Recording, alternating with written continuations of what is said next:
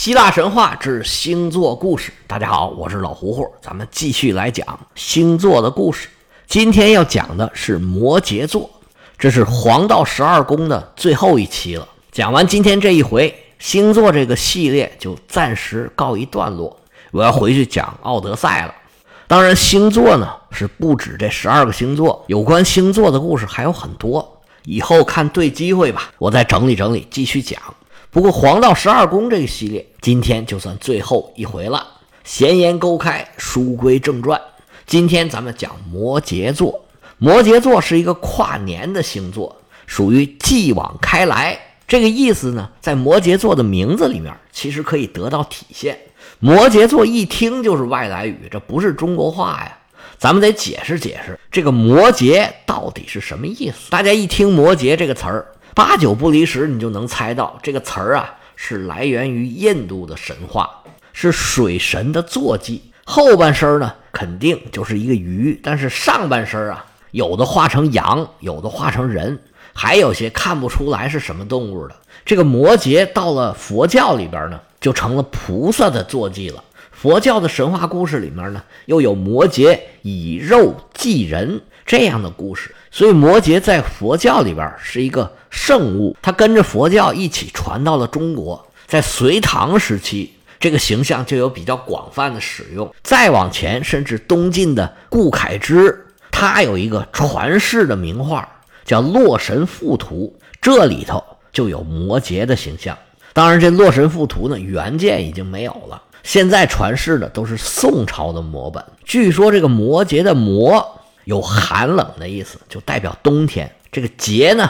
有化解的意思，连在一块儿就是冬天已经到了，春天还会远吗？有这个意思。那要是有这个意思的话，就正好符合了摩羯座这个继往开来的跨年的这个时间节点。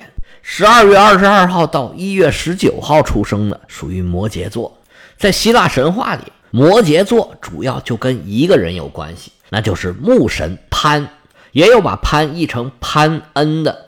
这个潘神呢是很难得，我在前面讲的这么多故事里一次都没提到过的一个神。这也不是说它不重要，它就像我们之前讲的那个幸运女神提科一样，在民间呢有着广泛的群众基础，老百姓日常可能经常把它拿出来崇拜。但是在英雄史诗啊，还有这些大神的斗争里头，这种宏大叙事里，它的存在感就不怎么强了。所以我们讲了这么多故事，一次也没有提到他潘神这个出身呢，很不清晰。有的神话传说里面呢，说他是酒神狄俄尼索斯的儿子；还有一个流传很广的说法，说他是赫尔墨斯的儿子。说赫尔墨斯和一个宁芙仙女德律俄帕俩人约会，结果后来呢，这德律俄帕生出来一个半人半兽，上半截是人，下半截是羊。而且这小孩一出生啊，就有羊角，还有胡子。一出生把他妈给吓坏了，这什么东西啊？直接就把这孩子给扔了。赫尔墨斯说：“别介，这大小是条性命，来来来，给我给我。”赫尔墨斯还是心大，就把这孩子抱着带到了奥林匹斯山上去抚养。但是宙斯他也看不上潘，等他越长越大，这形象啊也没什么改观。宙斯一琢磨。长成这样啊，就别留在身边了。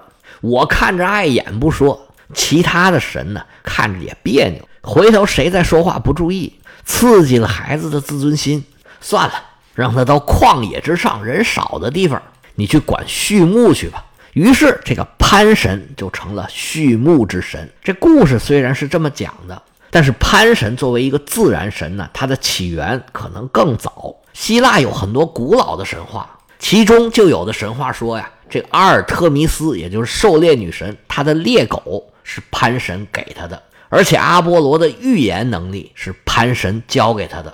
他虽然这么大的能耐，但是待遇可不是很好。这潘神好像不是很厉害，武力不行，文采也不行，长得还不行，似乎经常是一个挨欺负的角色。有的研究他就显示啊，希腊的阿卡迪亚地区。是潘神崇拜的一个重要的起源地。阿卡迪亚在斯巴达的西边，群山环抱，人不多，是一个很安静的地方。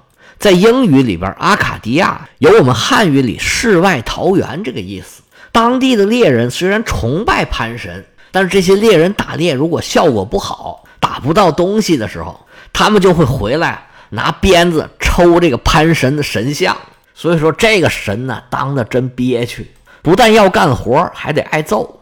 不过，这个潘神呢，也不光是挨欺负的主，他也有很多自己独门的绝活。其中一个就是恐慌。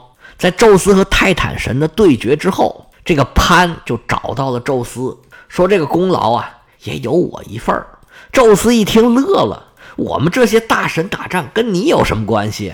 这老潘就说：“当然有关系啦！我在你这些敌人的心里啊，引起了恐慌，他们一恐慌，你就打赢了。所以你这功劳啊，也有我一份儿。”宙斯最后到底怎么样了？到底怎么奖励他也没说。不过在后来的希波战争里，有另外一个传说，似乎就比刚才这故事稍稍合理一点。说当时啊，潘遇到了斯巴达的一个信使，让他去给雅典人带个话儿，说你们虽然不尊敬我，也不崇拜我，也不给我烧东西，但是呢，这次打仗我决定还是帮你们一把，你们到时候看吧。雅典人当时没当回事儿，后来打仗的时候。他们跟波斯人两阵对员，突然就发现这波斯士兵似乎被一种莫名其妙的恐惧所笼罩。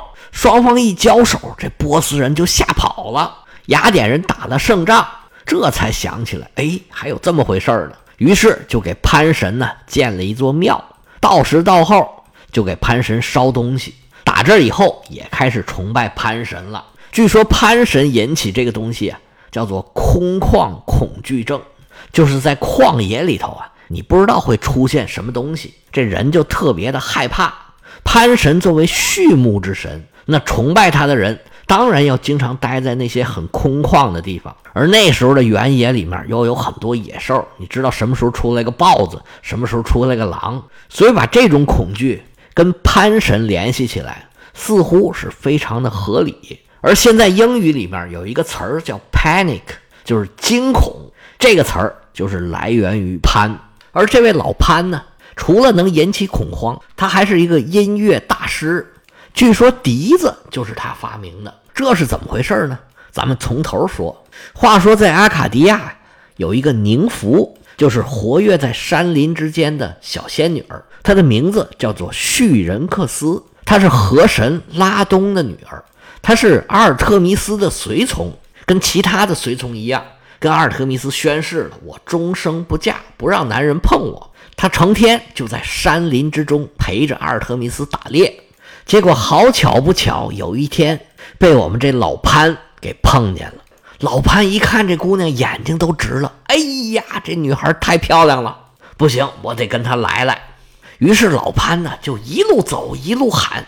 姑娘，我要跟你来来，把这个叙人克斯给吓坏了。哪儿来的丑八怪呀？你要跟我来什么呀？我可不跟你来，撒腿就跑。姑娘在前头跑，老潘在后头追，跑来跑去，这叙人克斯实在跑不动了，来到父亲的河边，跟父亲求救。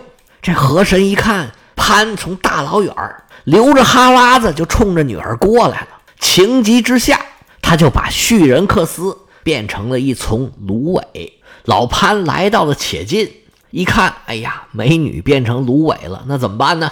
他就把芦苇这个杆儿做成了排箫，也有说做成笛子的，但是说做成排箫的比较多。到现在，这英文里面就管排箫叫 pan pipe，就是潘的管子，也叫叙人克斯。打这以后啊，跟管儿啊、箫啊。有关系的都叫叙人克斯，英语里面这个注射器也叫叙人克斯，英文发音是 syrinx，这肯定跟当时的希腊语这已经有不少的区别了。不过都是来源于这个故事，在希腊神话里头啊，潘神是以性欲旺盛著称的，他追过很多的女神，但是结果呢，都跟这个叙人克斯差不多。成功率非常低，唯有一例成功的，就是潘神成功勾引了月亮女神塞勒涅。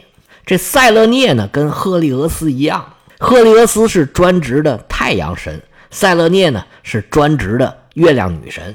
不过，就像阿波罗后来啊和赫利俄斯很多功能都合并了，也被人称作太阳神，这是一样。塞勒涅这个月亮女神的角色呢，也逐渐和阿尔特弥斯混到一块儿去了。不过，我们这位潘神勾引的肯定不是阿尔特弥斯，就是月亮女神塞勒涅。她把自己扮成一只羊，这月亮女神一看，哎呀，这小羊太可爱了，结果就从天上下来，下来才知道上当了，原来是这个色羊老潘变的。但是中计了，那也没办法。只好让这位潘神就得了手了，似乎这位潘神呢也就得手这么一次，可惜他这么旺盛的精力了。虽然在神话故事里边，这潘神呢看起来经常是欲求不满，但是在很多狂欢的场合里边，潘神都是大显身手。而有的男的为了显示自己功能强大，特意把自己打扮成潘神的形象。关于这个潘神的音乐才能，还有另外一个广为流传的神话故事。话说这个潘神发明了排箫之后，他这演奏技巧啊逐渐提升，最后练的是出神入化。他就觉得我是全天下最厉害的音乐人，谁也不如我。但是当时呢，管音乐的神是阿波罗，大家都觉得阿波罗是技高一筹，于是潘神就跟阿波罗挑战，说咱俩比试比试。看看谁的音乐技巧更高超，大家更喜欢谁？那阿波罗能服他吗？阿波罗对自己也是信心十足，当然他就接受了挑战。俩人就摆开擂台，开了一个音乐竞技大会，那票都卖出去了，全希腊都嚷嚷动了，蜂拥而至，都想来见证一下这个巅峰对决。大家就选山神特摩鲁斯当裁判。比赛开始，潘神是先出场。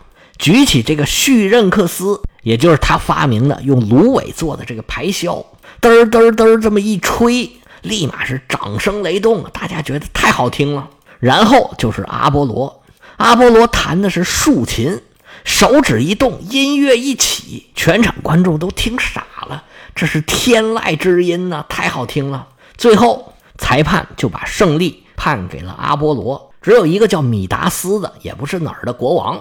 就他觉着阿波罗这个不行，我更喜欢老潘的演出，把阿波罗给气坏了。你是驴耳朵吗？好坏都听不出来。于是阿波罗就把他的耳朵变成了驴耳朵。